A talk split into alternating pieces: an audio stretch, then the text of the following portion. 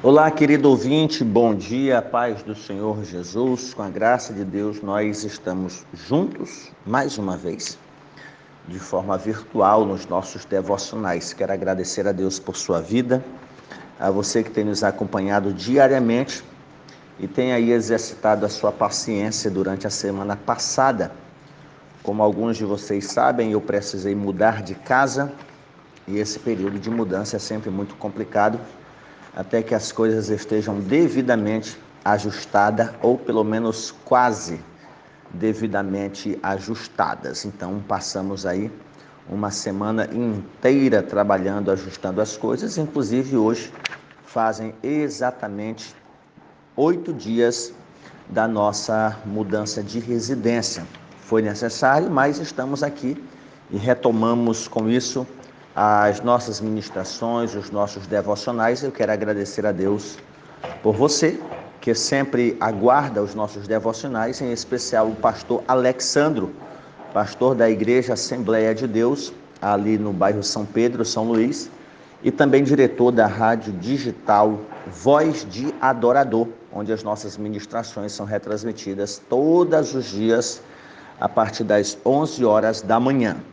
Dando sequência aos nossos devocionais com base na nossa declaração de fé, a série é Rudimentos da Fé.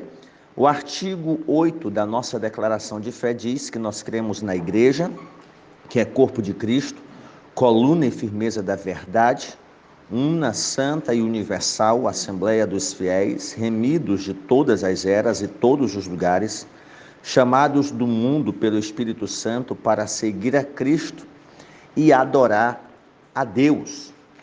Quando nós falamos de igreja, infelizmente, a nossa mente reduz esse conceito a um templo, a uma denominação, a um lugar físico, onde as pessoas se reúnem para ali cantar, adorar, exaltar o nome santo do Senhor.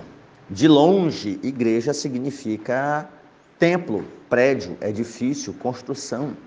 O termo igreja é um termo de origem celestial, criado pelo próprio Deus, conforme Efésios capítulo 1, desde a eternidade. Então, a primeira coisa que você tem que aprender a respeito da igreja é que a igreja não é o templo onde você congrega, onde você se reúne. Em segundo lugar, a igreja não é a denominação a qual você pertence. Precisa entender que houve um período na cristandade, principalmente os três primeiros séculos, em que templos não eram uma realidade no cristianismo, era proibido mesmo. A construção de templos se dá de forma legal, permitida pelo Estado, a partir de Constantino, já no início do século IV. Até então, haviam sim lugares físicos em onde os crentes se reuniam, mas não necessariamente um templo especificamente cristão. Temos o caso de Jerusalém, onde Atos vai dizer que eles se reuniam no templo e nas casas. Aquele templo ele era secular, quando eu digo secular, de muitos séculos. Poderia ter sido milenar, mas já havia sido destruído uma vez e reconstruído por Herodes. E aquele templo era judeu, era judeu, uma vez que no Pentecostes milhares de judeus se converteram ele se torna ali um templo cristão.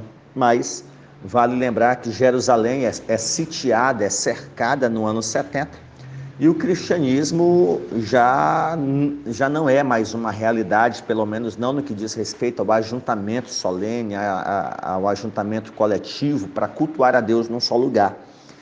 A igreja se espalha pelo mundo da antiguidade, e aí nós temos menções da igreja Antioquia, Cirene, igreja em Éfeso, em Esmirna, em Roma, mas nunca associado à ideia de templo. As pessoas se reuniam nas casas ou em sinagogas, caso o chefe daquela sinagoga professasse a fé em Cristo Jesus. Mas a ideia de um templo específico para a reunião dos cristãos, não, não era realidade, até porque o cristianismo era de fato proibido nos três primeiros séculos. A partir de Constantino, nós temos aí a construção de igrejas, de basílicas, dedicadas inclusive aos mártires, aos santos da igreja. Inclusive a mãe de Constantino, Helena, uma mulher piedosa a Deus, inclusive canonizada pela Igreja Católica como Santa Helena. Ela foi uma das mulheres que fez alto investimento em construções de igrejas, de templos. Então, a partir do século IV é que igreja passa a estar associada a templo. No Novo Testamento, nos primeiros séculos, quando se fala em igreja em Roma, igreja em Éfeso, igreja em Jerusalém, igreja em Antioquia, igreja em Esmirna e tantos outros lugares, se fala da comunidade de santos, comunidade de fiéis que ali se reúnem. Mas não a igreja no templo, a igreja na denominação, mas igreja ajuntamento de pessoas, comunidade de fiéis, pessoas que se reúnem em qualquer lugar, principalmente em casas de família para adorar a Deus, tá bom? Então, igreja não está reduzida à ideia de templo, igreja não está reduzida à ideia de denominação. Igreja é a comunidade de santos, é a comunidade de fiéis, pessoas que foram salvas, compradas pelo sangue bendito de Jesus.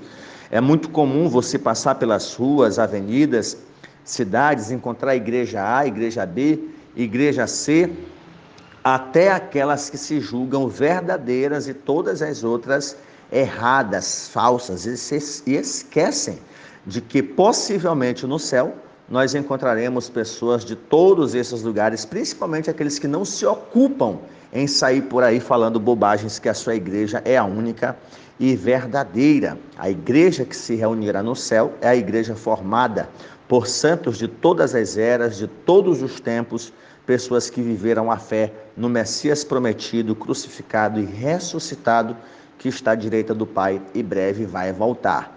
Se você tem aí um certo cisma com quem congrega na Batista, se você é assembleiano e presbiteriano não é crente, é bem capaz que você não os veja no céu, pelo fato deles irem e você não chegar no céu, exatamente por essa visão equivocada que você tem do que é igreja, do que é igreja.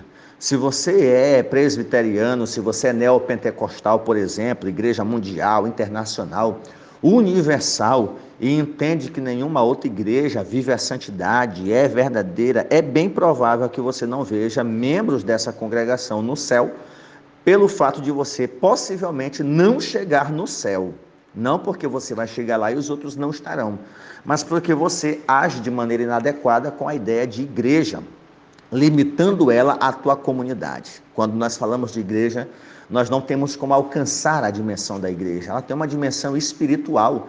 Ela é composta, inclusive, por anjos no céu, que foram separados por Deus para adorá-lo, cumprir os seus propósitos, cumprir a sua missão que visa glorificar a Deus. Ela é formada por santos do Antigo Testamento, que não eram necessariamente igreja no conceito de Novo Testamento, mas eram pessoas que viveram a fé no Messias prometido que haveria de vir. Então, a diferença entre nós e os santos do Antigo Testamento é que eles creram no Messias que haveria de vir. Eles não conheceram, não viram, não alcançaram o Messias, mas eles creram nas promessas messiânicas. E nós cremos no Messias que já veio, no Messias cuja profecia se cumpriu. Então, crentes do Antigo Testamento e do Novo Testamento, todos foram salvos pela fé em Cristo Jesus. Antes de Cristo, pela fé no Cristo que haveria de vir. E quando nós lemos aquele texto, bem-aventurados aqueles que não viram e creram, não está falando de nós. Eu nunca vi a Cristo, mas eu conheço a história de Cristo, a biografia dele, os seus feitos, os seus milagres. Maior fé Teve aqueles que nem história de Jesus teve, não sabia onde ele iria nascer, como seria o seu nome, quem seriam seus pais, de onde ele viria. Nós temos profecias mais específicas a respeito de Cristo, através de Isaías, que vai falar o nome dele, a mulher seria uma virgem.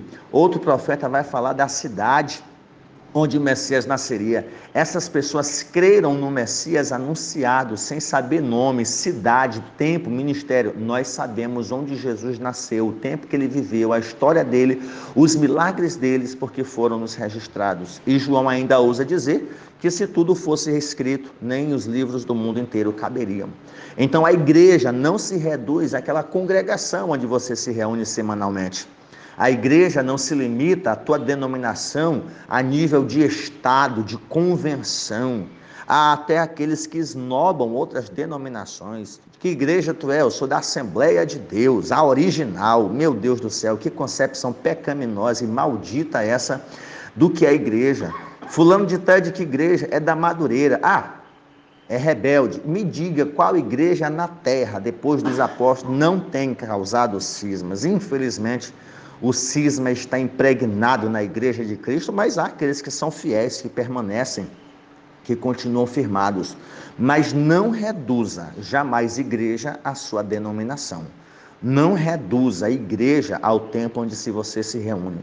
Não que seja um erro, um equívoco, mas você não pode limitar a igreja, caso contrário, você teria que falar em várias igrejas, milhares de igrejas, quando na verdade há uma igreja, uma igreja formada por crentes salvos pela fé em Cristo Jesus, que se reúnem nos mais diversos lugares. Para eu findar esse ponto, a igreja que mais cresce no mundo hoje é a igreja perseguida. É uma igreja que não tem templo, é uma igreja que não tem denominação, é uma igreja que não tem dia e hora marcada, porque é proibido se reunir. Eu estou falando da igreja na Coreia do Norte, em lugares da China, Indonésia e tantos outros lugares onde ser cristão é proibido, onde ser cristão é crime, onde ser cristão é passível de pena de morte, de prisão perpétua ou de trabalho forçado. Você acha que esses crentes estão preocupados se eles são católicos, ortodoxos, protestantes, tradicionais? Não. Eles estão preocupados em servir a Cristo Jesus, o nosso Senhor. Não pode ter placa de igreja, não pode ter templo, eles não podem sequer se reunir em casa para fazer um culto doméstico. Principalmente na Coreia do Norte, onde os filhos, cuja educação é do Estado, o Estado descobre que os pais são cristãos a partir do que eles ouvem dos filhos. Então, os pais devem viver a fé deles e orar para que os seus filhos conheçam a fé sem comprometer a vida deles. Então, é uma igreja, não tem templo, não tem denominação, as pessoas se reúnem quando pode, como podem. É a igreja que mais cresce. E nós sabemos que é a igreja que mais cresce pela quantidade de Bíblias que entram nesses países de forma ilegal por ano, a cada ano que se passa o número de exemplares de Bíblias de forma proibida que entram nesses países é maior. Ou seja, num país onde ter Bíblia é crime, onde ser cristão é crime, e o número da quantidade de Bíblias aumenta a cada ano, deduz-se que a igreja nesses lugares está crescendo, está aumentando. E aí você para e pergunta: eles são de que igreja? Da igreja de Jesus Cristo da denominação de Jesus Cristo, o povo eleito, escolhido, que não pode se reunir, não pode ter um templo, mas crê que Jesus Cristo é o Senhor, estando sozinho com mais alguém, cantam, oram, buscam a presença do Senhor e entendem que sofrem estas perseguições por amor a Cristo Jesus, o nosso Senhor. E eu espero, meu querido ouvinte, que neste breve devocional você tenha compreendido um pouco, pelo menos, do que não é igreja, para então poder de forma direta entender o que é igreja. E conforme o nosso texto do cremos, diz assim: cremos, professamos e ensinamos que a igreja é a Assembleia Universal dos Santos de todos os lugares e de todas as épocas, cujos nomes estão escritos nos céus. Hebreus 12, 23 vai dizer a universal assembleia, igreja dos primogênitos, que estão inscritos nos céus, e a Deus o juiz de todos os espíritos, de todos e aos espíritos dos justos aperfeiçoados. Essa igreja que foi fundada por Jesus Cristo, ele é o arquiteto, ele é o, ele é o edificador e ele é protetor. Esses títulos são extraídos do clássico texto de Mateus 16 e 18, quando ele diz: Eu edificarei a minha igreja. A igreja é dele. Ele é o edificador e é o protetor, pois diz que as portas do inferno não prevalecerão. Não que a igreja é forte e imponente, mas por causa do dono dela, do construtor dela, do edificador dela. A igreja por si só não tem força suficiente para resistir às forças do mal. Por isso ela precisa das armas espirituais.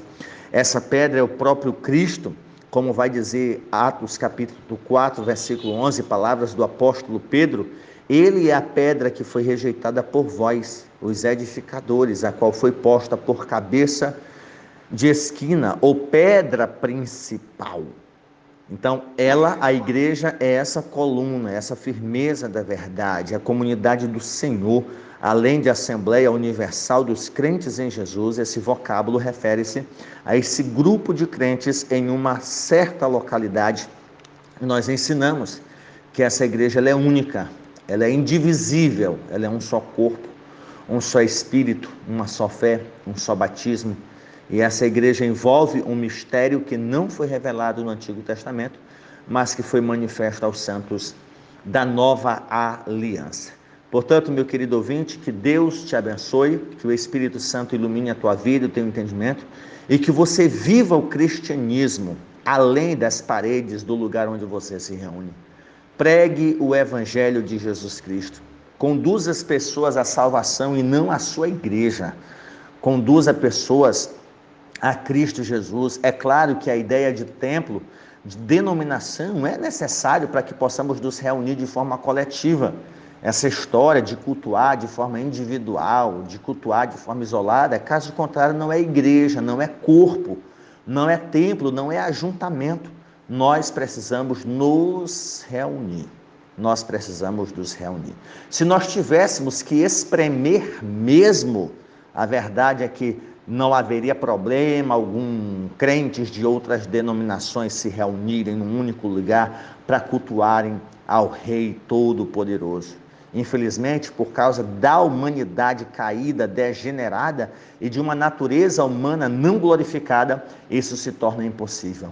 Então, por mais que você tenha um pastor que seja contra A ou B, aonde você estiver reunindo contra os cristãos, entenda que Cristo Jesus é o fundamento. Aquele pastor vai passar, outros virão, aquela igreja vai ser rejuvenescida, os crentes velhos passarão, os crentes novos envelhecerão, as nossas crianças criarão raízes, mas entenda, igreja é mais do que templo, igreja é mais do que denominação, igreja é comunidade dos fiéis. E a finalidade do templo, a finalidade denominacional, resulta então somente um lugar para nos reunirmos, cultuarmos e celebrarmos ao nome do Senhor. E se temos alguma aversão, não seria nem essa expressão, de nos juntarmos em outra denominação para reunir, não é necessariamente picuinha, não é uma questão de, de desinteresse, de aversão, mas uma questão de ordem eclesiástica.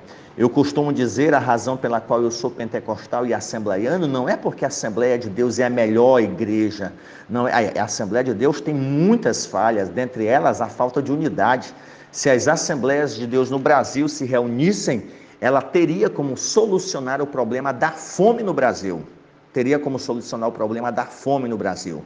Então, é um dos pontos sociais da denominação a qual faço parte que eu critico mesmo, trabalho contra isso. É uma igreja que, infelizmente, mediante a falta de sabedoria dos seus líderes, se compromete de maneira, de maneira indecorosa em períodos de eleição. E eu estou falando da minha casa, do lugar onde eu me reúno com meus irmãos para cultuar e exaltar ao Senhor. Mas é aí, eu vou sair, eu vou mudar, eu não posso abandonar a minha família só porque tem alguém doente lá. Saindo, eu não vou resolver, eu não vou ajudar. E eu vou para onde? Qual igreja não temos pessoas atrofiadas, defeituosas? Eu tenho que estar aqui porque foi através da fé pentecostal que o evangelho me alcançou. Foi nessa comunidade imperfeita, de pessoas imperfeitas, que eu vivi experiências maravilhosas com Deus. Foi através dessa denominação que o Evangelho chegou à minha família, aos meus amigos, aos meus bairros. Então não vejo razão para eu sair dessa comunidade que é imperfeita, porque eu também sou imperfeito. Então, juntamente com a comunidade de santos que se reúnem, devemos procurar meios de santificação para que possamos ser encontrados fazendo a vontade de Deus quando Ele voltar Caso contrário, não subiremos. Caso contrário, não teremos êxito por ocasião da volta do Senhor. Portanto, meu querido ouvinte, viva o cristianismo entendendo que ser igreja é ser mais do que uma denominação, é ser mais do que um templo, é ser membro do corpo de Cristo Jesus, o nosso Senhor, em unidade espiritual para a honra e glória do nome dele e não para o inchaço, para o nosso crescimento denominacional, mas para que o reino de Deus cresça, para que ele apareça e nós diminuamos. Você pode dizer amém?